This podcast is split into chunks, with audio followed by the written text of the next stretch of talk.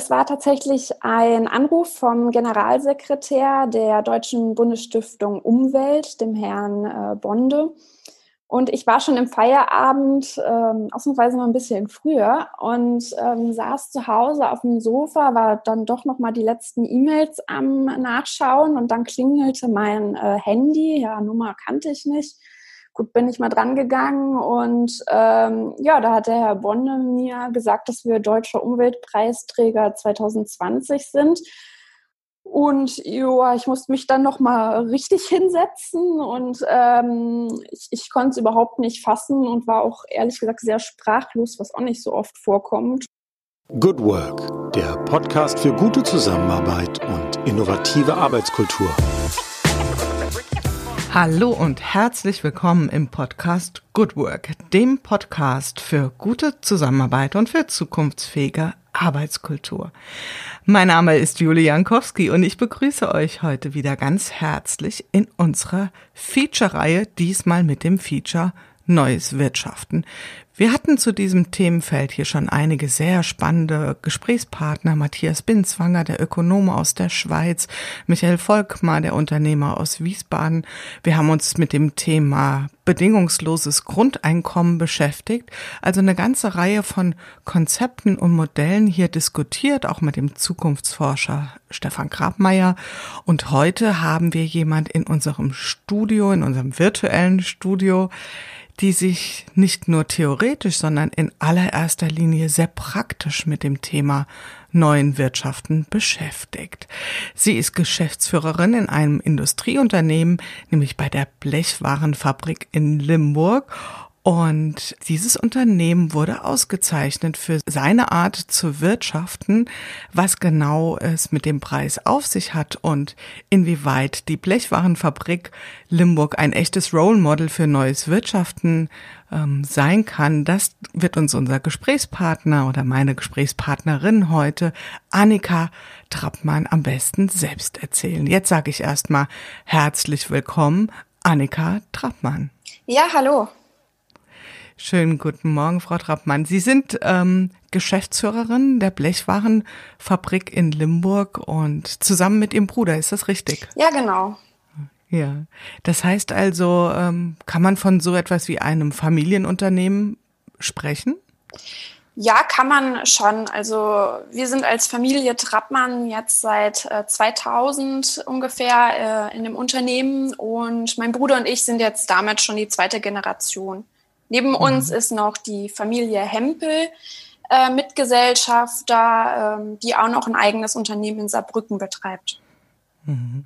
Da könnten wir jetzt schon gleich äh, inhaltlich einsteigen. Aber die erste Frage, die ich ja allen meinen Gästen hier stelle, so auch Ihnen, Frau Trappmann, äh, wie sind Sie heute in den Tag gestartet? Wie war so die ersten Stunden in diesem Mittwochmorgen? Ja, äh, ganz klassisch. Erstmal einen Kaffee getrunken und dann äh, natürlich äh, erstmal der Griff zum Handy und gucken, äh, was ist alles so eingegangen an, an E-Mails. Ähm, ja, trotz Urlaub schaffe ich es nicht immer ganz äh, abzuschalten. Ja, das heißt also, morgens fängt es bei Ihnen sehr früh an. Es ist ja, Sie sind im Unter Industrieunternehmen, also mein Bild, vielleicht ist das auch ein Stereotyp ist, da wird früh angefangen zu arbeiten. Äh, ist tatsächlich sehr unterschiedlich mittlerweile. Also wir haben ja einmal einen Schichtbetrieb, das heißt, unsere Produktionsmitarbeiter, die äh, haben sowieso nochmal ganz andere Arbeitszeiten. Ähm, Verwaltung, da gibt's die Typen, die äh, ganz klassisch sehr früh anfangen, lieber zu arbeiten, ja, und dann lieber die, die ja es abends ein bisschen länger werden lassen und äh, ja. Mhm. Vielleicht nehmen Sie unsere Hörerinnen und Hörer doch einfach mal mit an die Hand in Ihr Unternehmen. Die Blechwarenfabrik. Ich habe einen ganz kleinen Wissensvorsprung, vielleicht den dem einen oder der anderen Hörerin, denn ich selbst war einige Jahre in Limburg in der Schule, dann war das natürlich eine bekannte Adresse, wenn auch nicht von der Innensicht, das gebe ich ehrlich zu. Aber vielleicht erklären Sie einfach mal ganz genau, was konkret Ihr Unternehmen herstellt, was es produziert, wie groß Sie sind, damit wir ein, ein ziemlich plastisches Bild haben vom Unternehmen. Mhm. Ja, die äh, Blechwarenfabrik, die ist jetzt fast 150 Jahre alt und ist damit auch eins der ältesten äh, Metallverpackungsunternehmen in Deutschland. Ähm, wir produzieren Dosen, Kanister, Flaschen und Eimer für chemisch-technische Füllgüter, also wie Farben, Lacke und Lasuren, das, was man eigentlich so aus dem Baumarkt kennt.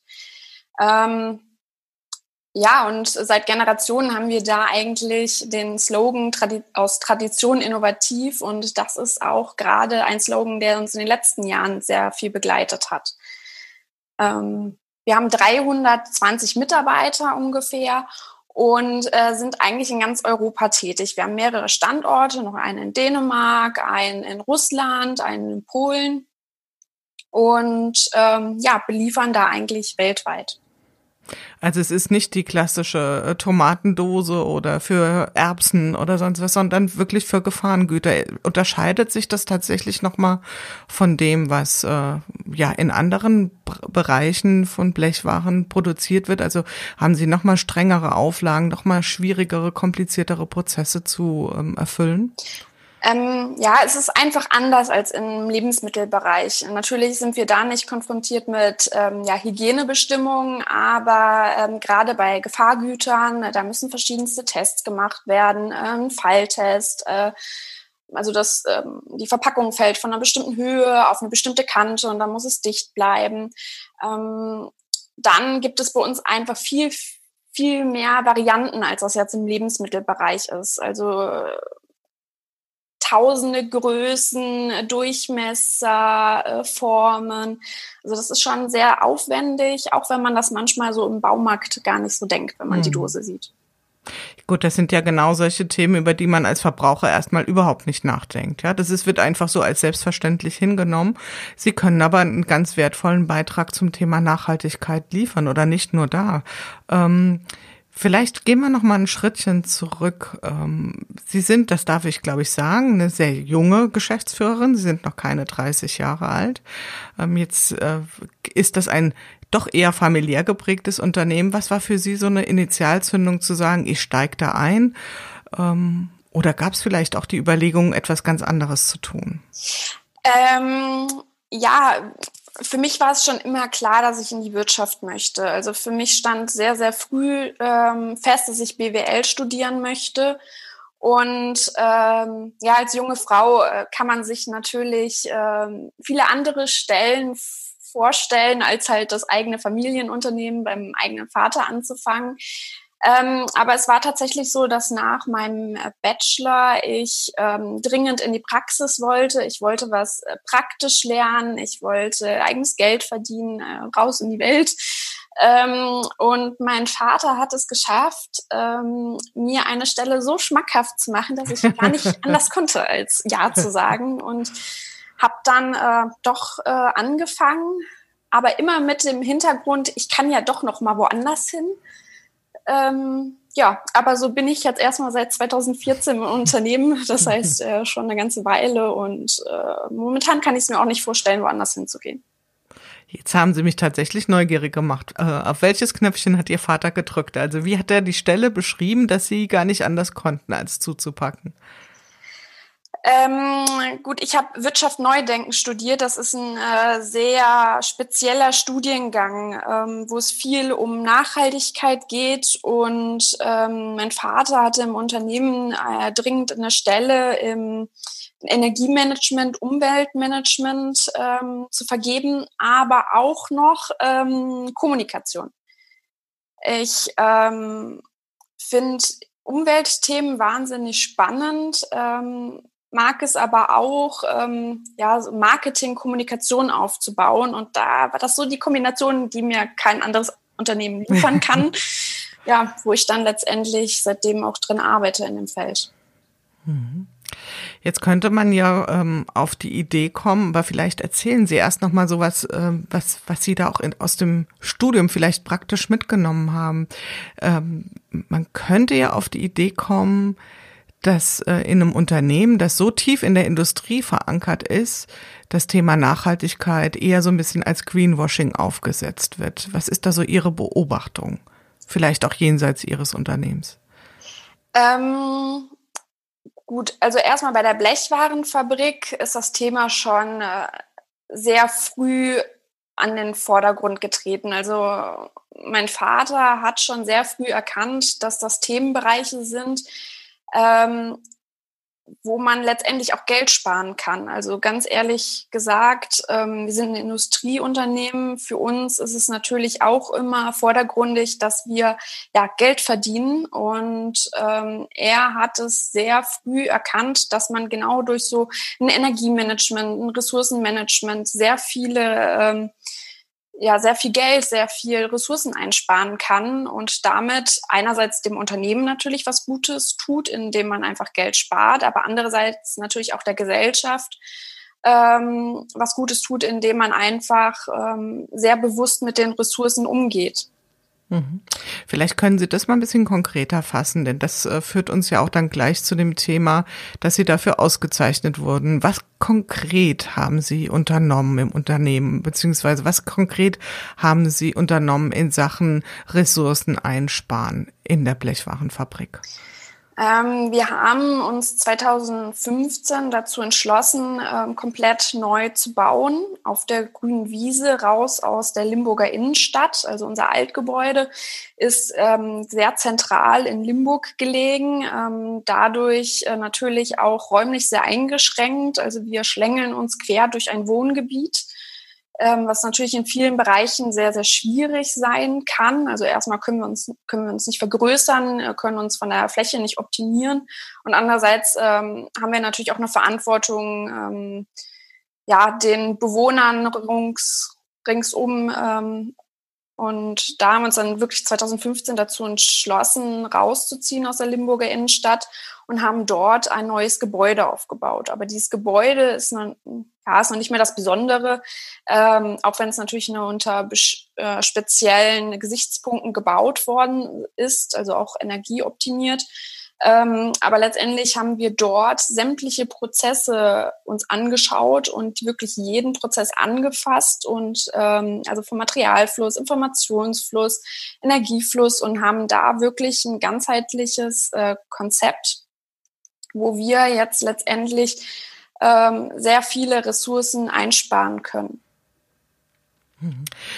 Sie haben den Finger schon mal so ein bisschen auf das Thema gelegt. Also ich höre daraus, dass ähm, bei Ihnen das Thema Nachhaltigkeit sehr stark getrieben wird durch Prozessoptimierung.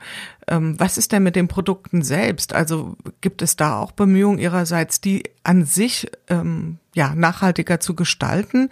Ich meine, es ist ja ein, ein ressourcenintensiver ähm, Produkt, äh, eine Blechware. Gibt es da Überlegungen oder Weiterentwicklungen, Innovationen, das Produkt als solches auch nachhaltiger zu gestalten oder einzusetzen? Ähm, ja, natürlich. Also erstmal Metall ähm, ist ja Stahl, ähm, was ein Element ist und dadurch äh, unkaputtbar ist. Ähm, bei uns ist es möglich, dass ähm, die Metalle, die wir einsetzen, das Weißblech, äh, letztendlich wieder eins zu eins auch dem Kreislauf wieder zurückgeführt wird. Ähm, wir können sowohl unsere Produktionsschrotte ähm, werden gesammelt und gelangen dann wieder ins Stahlwerk, wo sie ein, wieder eingeschmolzen werden, als auch letztendlich unsere Produkte, die in den Baumarkt gehen und dann bei den Endverbrauchern, also bei Ihnen zu Hause landen und dann in der Mülltonne entsorgt werden. Auch diese gelangen wieder dem Kreislauf äh, zurück. Das heißt, ähm, Sie werden durch Sortieranlagen mit einem Magneten rausgefischt und kommen dann wieder ins Stahlwerk und werden wieder eingeschmolzen. Das heißt, äh, Metall ist von Grund auf eigentlich ein sehr guter Stoff, der heute auch schon in Kreisläufen geführt wird. Und äh, eine sehr beachtliche Zahl ist da, dass noch 80 Prozent des jemals hergestellten Stahls sich immer noch in unseren Kreisläufen befindet. Und das äh, ja von der Antike gemessen. Wow, also könnte man sagen, dass ähm, alles die stahlverarbeitende Industrie sowas wie ein Pionier für das Thema Kreislaufwirtschaft war. Also für mich hört sich das jetzt so an.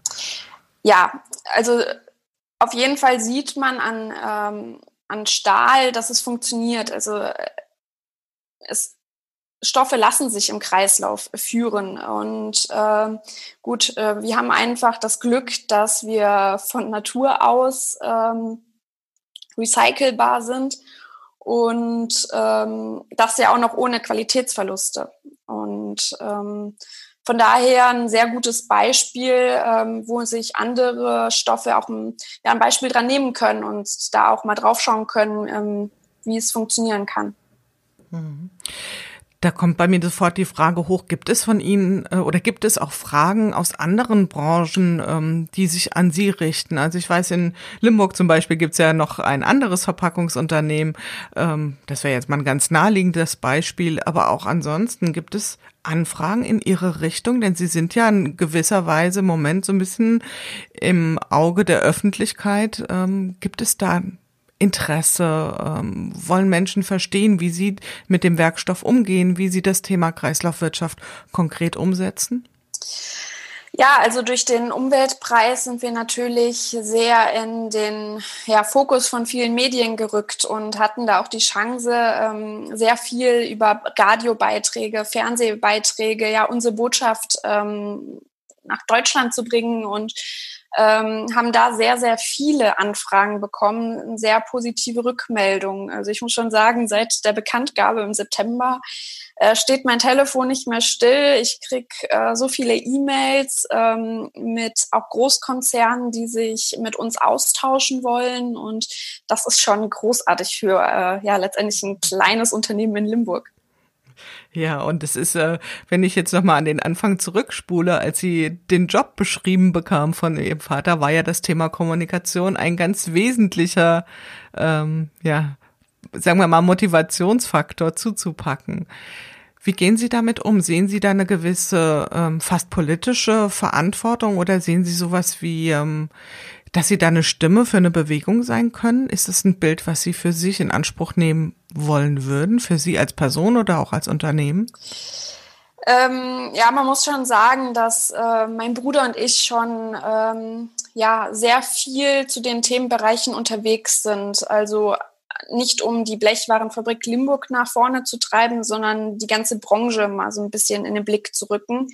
Letztendlich ist die äh, Metallverpackungsbranche ähm, häufig als Bild eines ja, sehr konservativen, einer sehr konservativen alten Branche immer im Blick.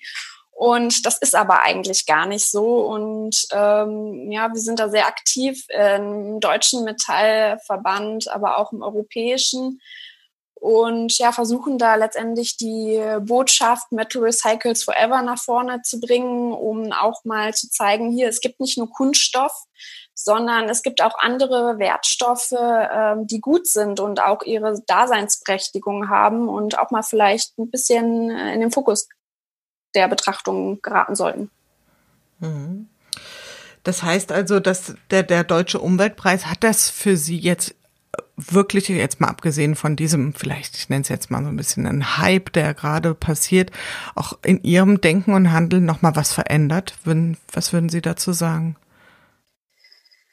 Ähm, nee, das würde ich jetzt nicht sagen. Also man muss schon auch sagen, der Umweltpreis kam für uns sehr überraschend. Ähm, wir haben uns darauf nie beworben, aktiv, und ähm, hätten auch nie erwartet, dass wir so einen Preis gewinnen. Ähm, äh, für uns ist es natürlich großartig, weil wir einfach die Chance haben, mal zu zeigen, äh, was letztendlich unsere Mitarbeiter alles Großartige in den letzten Jahren geleistet haben. Ähm, so, so solch ein Projekt, so ein Unternehmen auf einer grünen Wiese aufzubauen, das geht nur mit sehr viel persönlichen Einsatz und Eigeninitiative und Kreativität. Und ähm, das war für uns einfach schön für unsere Mitarbeiter, ähm, ja, das mal darstellen zu können. Hm. Wie war so Ihre erste Reaktion, als Sie von dem Preis erfahren haben? Also wie, vor allen Dingen, wie haben Sie erfahren? Also wie, wie muss ich mir das vorstellen? Kam eine E-Mail, kam ein Brief, kam ein Anruf? Ähm, es war tatsächlich ein Anruf vom Generalsekretär der Deutschen Bundesstiftung Umwelt, dem Herrn äh, Bonde. Und ich war schon im Feierabend, ähm, ausnahmsweise noch ein bisschen früher und ähm, saß zu Hause auf dem Sofa, war dann doch noch mal die letzten E-Mails am Nachschauen und dann klingelte mein äh, Handy. Ja, Nummer kannte ich nicht. Gut, bin ich mal dran gegangen und ähm, ja, da hat der Herr Bonne mir gesagt, dass wir deutscher Umweltpreisträger 2020 sind. Und ja, ich musste mich dann noch mal richtig hinsetzen und ähm, ich, ich konnte es überhaupt nicht fassen und war auch ehrlich gesagt sehr sprachlos, was auch nicht so oft vorkommt. Und ähm, ja, das war äh, großartig für uns. Und natürlich habe ich als erstes meinen Bruder angerufen und als zweites meinen Vater. ja, die äh, natürlich auch äh, sehr glücklich darüber waren haben Sie rausfinden können oder wurde Ihnen auch begründet, wie die Wahl vonstatten ging? Also eine Nominierung oder mhm. wie, wie muss man sich das vorstellen? Ähm, es ist so, dass es ähm, Unternehmen oder Verbände, Stiftungen gibt, die sind vorschlagsberechtigt. Und ähm, ja, uns hat letztendlich der VDI Nachrichten äh, vorgeschlagen, der vor zwei Jahren einen großen Bericht in der Zeitung über uns geschrieben hatte und die sich dann irgendwie zur Weihnachtsfeier letztes Jahr einig waren, dass sie uns gerne mal vorschlagen würden für den Umweltpreis. Und ja, die, die, der Vorschlag scheint so gut gewesen zu sein, dass wir es letztendlich geworden sind. Ähm, es läuft dann immer durch, ein, äh, durch mehrere Gremien der DBU durch und äh, ist wohl höher gestellt als der Nobelpreis, weil es mehr Ebenen sind, wo das durchleuchtet wird. Und ja, letztendlich sind wir es dann, ich weiß nicht, wie viele Bewerbungen dann da eingehen, äh, sind wir es dann irgendwie geworden. Ja, wunderbar. Und da an der Stelle auch nochmal, ich hatte Ihnen ja auch schon vorab gratuliert, nochmal mein ganz herzliches Glückwunsch zu dieser Auszeichnung, die ja auf, also auf jeden Fall verdient ist. Und wie haben die, wie hat die Belegschaft, wie haben die Mitarbeiter reagiert auf die Auszeichnung? War das eher so ein kurzes zur Kenntnis nehmen oder ist das so ein richtiger Motivationsschub, auch Anerkennung für die Arbeit? Ja, es war eher ein Motivationsschub. Ähm, wir haben das tatsächlich dann, ich meine, Corona dieses Jahr ist ein bisschen schwierig, ähm, mussten wir dann in, wir konnten keine große Versammlung machen, haben aber dann im Sommer, wo das ja bekannt worden ist, ähm, draußen einen Eisstand äh, organisiert von einer Eismanufaktur hier aus der Region. Äh, jeder Mitarbeiter konnte sich ein Eis abholen und dann haben wir in kleinen Gruppen letztendlich ja verkündet, dass wir deutscher Umweltpreisträger 2020 sind und äh, gerade die Personen, die ähm, ja da an vorderster Front letztendlich gekämpft haben die letzten Jahre äh, bei dem Projekt, die die haben natürlich das auch als Ritterschlag genommen und sich sehr gefreut darüber. Hm. Wir haben eingangs schon mal drüber gesprochen. Sie sind ein, sagen wir mal, quasi Familienunternehmen. Zumindest sind auch Anteile äh, des mhm. Unternehmens in Ihrer Familie. Finden Sie, das ist ein Vorteil, um solche Themen nach vorne zu bringen? Also ist das eine andere Perspektive, mit der man agiert in einem Unternehmen? Macht es das leichter, solche Themen wie Nachhaltigkeit umzusetzen? Ähm, ja, also ich denke schon. Ähm, wir sind natürlich mit vollem Herzblut immer dabei äh, bei sämtlichen Themen. Ähm, gerade ja, die, die Projekte, die wir hier umgesetzt haben, sind nicht ganz so einfach. Und da muss man schon auch mit viel Mut und Ambitionen dahinter stehen, ähm, so einen Schritt zu wagen. Und ähm, das haben wir als Familie Trappmann, aber auch als Familie Hempel gemacht. Und äh, ich denke, da spielt schon viel mit rein, dass wir da als Familie einfach gemeinsam mit dran arbeiten. Jetzt ist ja einmal das Thema, so ein Momentum zu schaffen und eine, einen Konsens herbeizuführen. Vielleicht ist es in der Familie manchmal einfacher, manchmal vielleicht sogar auch genau eben nicht. Mhm. Aber worauf ich auch noch mal hinaus will, ist das Thema, wie das Wort Nachhaltigkeit schon sagt. Also meine Vermutung wäre, dass wenn ein Unternehmen in Familienhänden oder zumindest in Teilen liegt, dass dann die Perspektive auch eine ganz andere ist als ein Unternehmen, was vielleicht sich insgeheim schon mit Exit-Strategien beschäftigt? Ja, also als Familienunternehmen denken wir natürlich viel äh, langfristiger. Also uns ist es möglich, auch gerade was ähm, so Return on Investment angeht, äh, dass wir da in viel längeren Zeiträumen denken können, als das jetzt letztlich ein Großkonzern machen würde. Und dadurch haben wir natürlich viel mehr Möglichkeiten, auch an Projekten umzusetzen. Hm. Also das heißt, das würden Sie schon ähm, ein günstiges Umfeld für dieses Themenfeld sehen in Ihrem Unternehmen. Auf jeden Fall, ja. Hm.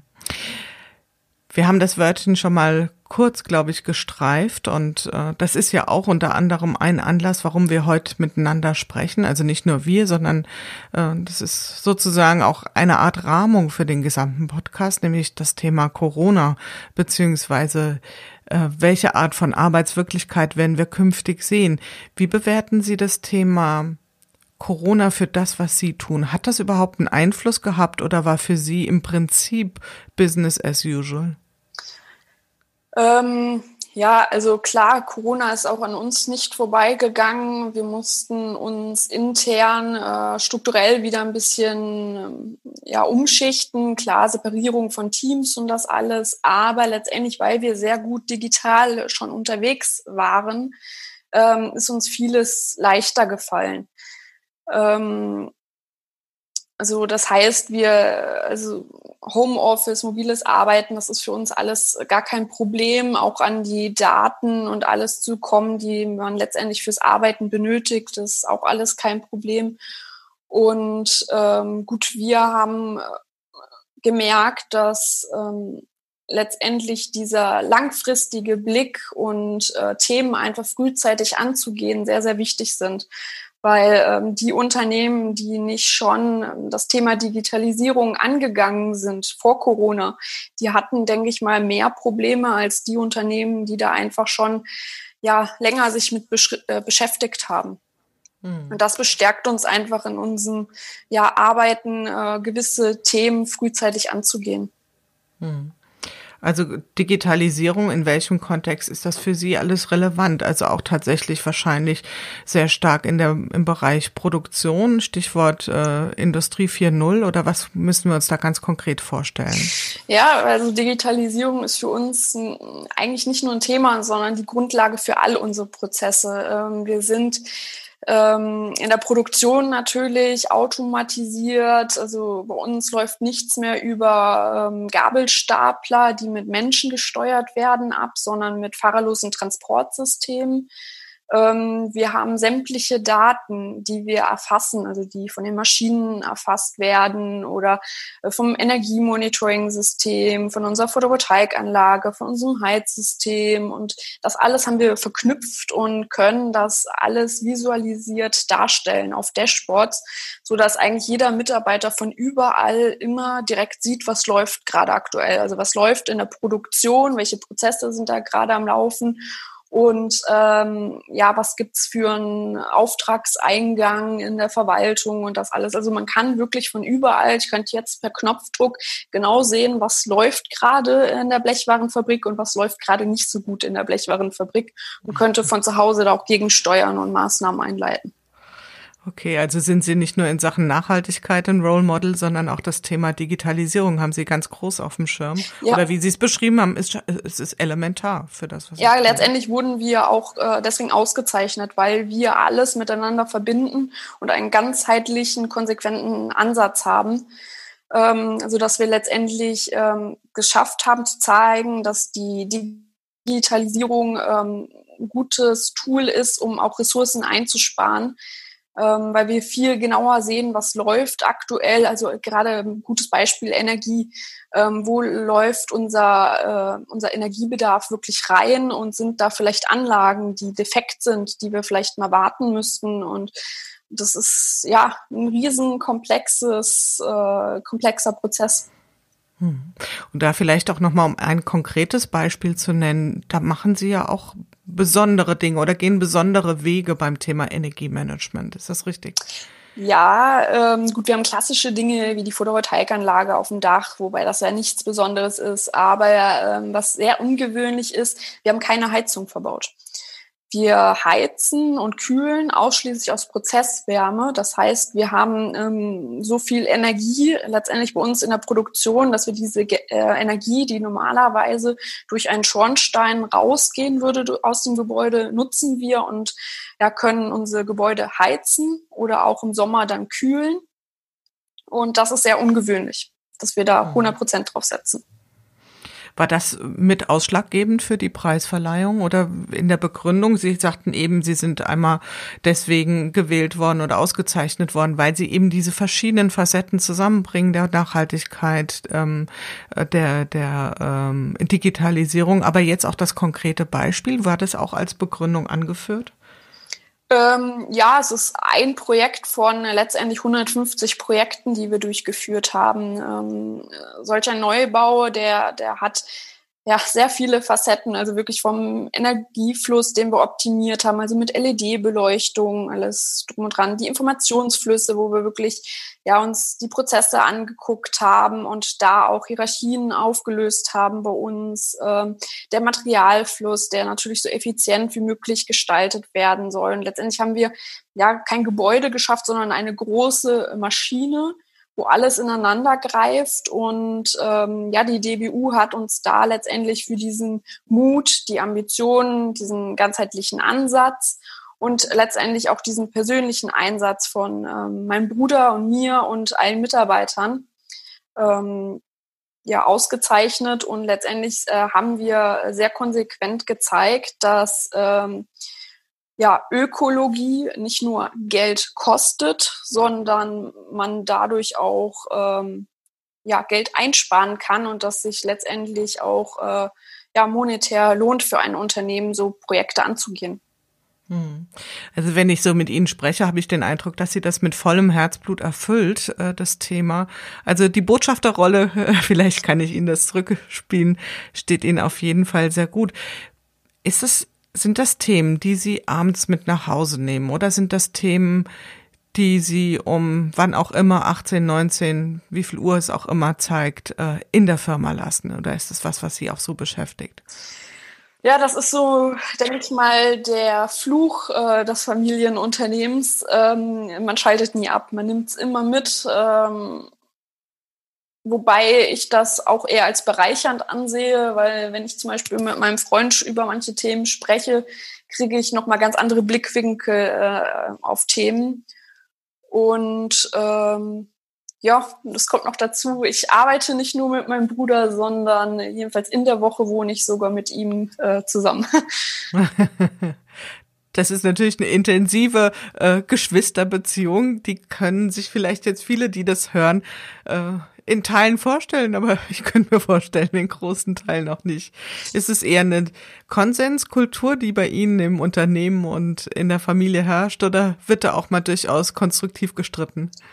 Ja, natürlich. Also Streit gehört mit dazu. Also ähm, natürlich hat jeder seine anderen Blickwinkel auf bestimmte Themen. Ähm, mein Bruder hat seine äh, Stärken und Schwächen. Ich habe meine Stärken und Schwächen und ähm, ja, wir ergänzen uns da ganz gut. Und ähm, es gehört, glaube ich, viel Kommunikation dabei. Das haben wir festgestellt. Ähm, gerade in Familien, man kennt sich natürlich äh, gut. Ähm, aber manchmal vergisst man über manche Themen zu sprechen. Und ähm, das haben wir uns so ein bisschen, ja, haben wir ein bisschen gelernt in den letzten Jahren, dass wir über ja, schwierige Themen frühzeitig äh, sprechen und ähm, ja, keiner will dem anderen was Böses und das muss man immer im Hinterkopf haben. Und das ist auch etwas, was wir letztendlich hm, bei unseren Mitarbeitern versuchen zu kommunizieren. Also das Unternehmen will niemanden etwas Böses, sieht natürlich manche Dinge einfach manchmal ein bisschen anders und da gilt es, frühzeitig miteinander zu sprechen, um Missverständnissen vorzubeugen. Ich glaube, das ist ein ganz wichtiger Punkt, die gute Absicht. Ähm hinter einer Handlung oder einer Tat zu erkennen oder einfach mal davon auszugehen, dass es eine gute Absicht gibt. Und äh, das gilt ja für ganz viele ja. Kontexte. Wenn Sie jetzt so zurückschauen und äh, gucken nochmal so auf die Zeit Ihres Studiums Wirtschaft neu denken, ähm, wie viel von dem, was Sie da theoretisch gelernt haben, bewahrheitet sich jetzt in dem, was Sie jeden Tag tun? Oder wie viel können Sie davon auch tatsächlich anwenden? Mhm ja, also das Studium, was ich im Bachelor gemacht habe, ähm, war eine Grundlagen klassische BWL, also wirklich die Wirtschaftswissenschaften, die wir gelernt haben. ähm, wie das an jeder normalen Uni in Anführungszeichen auch ist. Ähm, aber wir haben daneben noch ähm, praktische Kunstmodule gehabt. Ähm, wir sind ethischen Fragestellungen nachgegangen und hatten auch Philosophie. Und ähm, was ich aus dem Studium mitgenommen habe, ist über den Tellerrand schauen und ähm, letztendlich ja alles erstmal positiv anzunehmen, anderen zuzuhören und ähm, es hat mir in meiner ganzen ähm, Entwicklung, also Persönlichkeitsentwicklung, wahnsinnig weitergeholfen. Ähm, ich äh, versuche nicht immer in Schubladen zu denken, ähm, sondern auch mal ähm, andere Sichtweisen wirklich zu verstehen und ja einfach mal anders zu denken. Ähm, und ja, von der Praxis her, wir sind auch im Studium ähm, immer wieder mit der Praxis in Kontakt getreten, aber ähm, wie man das in eigentlich äh, jeden Studiengang hat, äh, die Theorie und die Realität gehen immer weit auseinander. ähm, aber wirklich dieses über den Tellerrand hinausblicken und äh, das Zuhören, das habe ich aus dem Studium mitgenommen und ähm, ja, das sind so die Punkte. Ja. Die Sie auch heute noch leben und praktizieren. Ja. Ja. Wir haben im Vorfeld ganz kurz drüber gesprochen. Sie sind äh, ein Mensch, der gerne und viel liest. Und ich hatte mhm. Sie ja auch gebeten, sich mal zu überlegen, ob es irgendeinen Literaturtipp gibt. Unsere Hörerinnen und Hörer schätzen das sehr, wenn wir eine kleine Empfehlung aussprechen. Und da sagten Sie schon, hm, das ist so schwer, das eine hochzuhalten. Aber gibt es vielleicht in dem Kontext, äh, über den wir heute sprechen, etwas, was Sie sagen? Um, das, da lese ich gerne drin. Das ist ein Buch, was mich inspiriert hat oder was mir vielleicht den Tellerrand ein bisschen nach außen verschoben hat? Ähm, ja, es war tatsächlich nicht einfach. Ähm, ich habe hier auch zwei Bücher jetzt vor mir liegen. Das ist auch okay. Ähm, es war letztendlich, das hat mich schon im Studium begleitet. Das ist das Buch von Elinor Ostrom, der Wirtschaftsnobelpreisträgerin, ähm, die über die ja, allmenden Güter geschrieben hat und ähm, ja, wie man letztendlich es schafft, doch ohne ja so äh, Appellen und also Appellen an die Moral und mit Einschränkungen, politischen Gesetzen und das alles, also neben dem es eher schafft mit viel Respekt und äh, Zusammenhalt und einfach mal die Menschen machen lässt, ähm, man es doch schaffen kann, Wälder oder Meere zu schützen. Mhm. Verraten Sie uns noch den Titel, dann nehmen wir es in die Show Notes auf. Was mehr mhm. wird, wenn wir teilen, vom gesellschaftlichen Wert der Gemeingüter. Mhm, sehr schön. Wunderbar. Und die Nummer zwei? Das ist das Pinguin-Prinzip äh, mhm. von äh, John Cotter.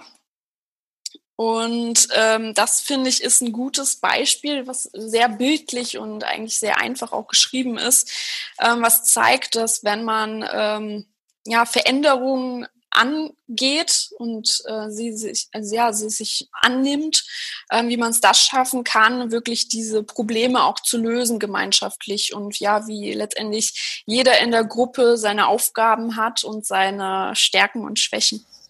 Hm, ja, der gute Herr Kotter arbeitet ja sehr stark mit Metaphern und ich glaube, das holt die Menschen auch sehr ab. Ne? Ja, äh, wurde mir in einem Praktikum empfohlen äh, mhm. von meinem Chef damals und äh, das hat mich sehr geprägt, das äh, Buch und mhm. ja. Teilen wir hier an der Stelle auch sehr gerne. Ihre Zeit ist kostbar, Frau Trappmann, und ähm, deswegen wollen wir so langsam Richtung Zielgerade einbiegen. Und eine letzte Frage, die ich allen meinen Gästen hier stelle, wenn es in dem Themenfeld, in dem Sie unterwegs sind, also das Thema Nachhaltigkeit, Kreislaufwirtschaft, wenn es da sowas gäbe wie den einen Wunsch, was würden Sie sagen? Was sollte sich erfüllen, verändern, damit es ähm, vielleicht auch vielen anderen Unternehmen gelingt, auch in anderen Branchen, das zu leben, was sie heute schon tun? Ähm, ja, das ist letztendlich so der Blick über der, den Tellerrand. Ähm, nicht nur in seinen eigenen Unternehmen oder der eigenen Branche zu schauen, sondern auch mal nach links und rechts in andere Branchen zu schauen und dann ja, kreativ zu werden und diese ähm, guten Dinge, die andere Unternehmen, andere Branchen machen, anzunehmen und ähm, ja, bei sich kreativ umzusetzen. Mhm. Gut, dann nehme ich das sehr gerne auf und für heute danke ich erstmal Ihnen für das Gespräch und freue mich, dass Sie sich ein bisschen Zeit nehmen konnten für unseren Austausch und wünsche Ihnen natürlich alles Gute, fröhliche, entspannte und gesunde Tage für Sie. Vielen Dank, das wünsche ich Ihnen auch. Ja, das war es wieder in unserem Podcast Good Work, dem Podcast für gute Zusammenarbeit und für zukunftsfähige Arbeitskultur. Wir schauen ganz genau hin, was gerade passiert in unserer Arbeitswirklichkeit und welche Form von Arbeitszukunft wir jetzt gerade in diesem Moment gestalten. Wenn euch das interessiert, das Thema, wenn euch die Art der Gespräche gefallen, schaltet wieder ein. Es gibt noch eine ganze Reihe von neuen spannenden Gesprächspartnern und von vielen Folgen, die wir hier in dieser Serie produzieren werden. Bis dahin, passt gut auf euch auf, eure Jule Jankowski.